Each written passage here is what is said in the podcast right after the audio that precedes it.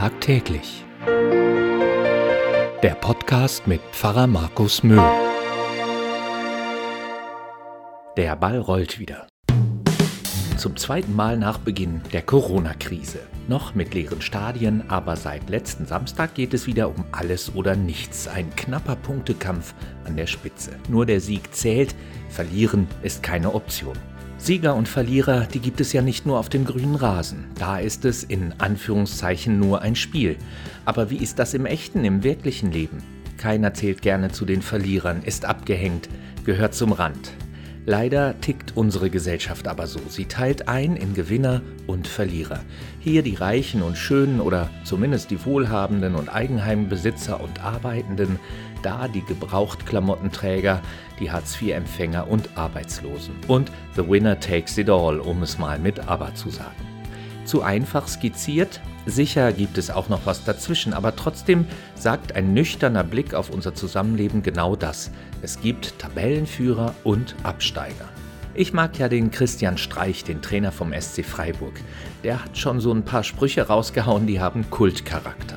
Und Streich ist ein Typ, der zwar in diesem Millionengeschäft mitspielt, aber sich trotzdem seine eigene Sicht darauf bewahrt. Ein Zitat von ihm gefällt mir besonders gut. Wir müssen nicht gewinnen. Was wir müssen, ist sterben. Das rückt die Perspektive zurecht und die Werteskala. Du bist nicht automatisch ein Gewinner, weil du gewisse Kriterien erfüllst. Gleiches gilt für die sogenannten Verlierer. Ich habe in meiner Arbeit so viele tolle Menschen kennengelernt, denen man den Stempel arm und erfolglos aufdrücken würde. Und die sind Helden des Alltags, weil sie trotz ihrer schwierigen Situation nicht aufgeben. Sie geben sich mit den vorgegebenen Einordnungen nicht ab. Sie sind zuversichtlich und positiv, weil sie ihren Selbstwert eben nicht von den schwarz-weiß-malerischen Kategorien unserer Gesellschaft abhängig machen. Ich erinnere mich an die alleinerziehende Kindergartenmutter, die ihre beiden Kinder trotz knapper Haushaltskasse und eigener Krankheit zu ganz tollen Kids erzieht, ihnen Selbstbewusstsein gibt und alles versucht, um ihnen gute Bildung zu ermöglichen. Dafür verzichtet sie gerne auf Annehmlichkeiten für sich selber.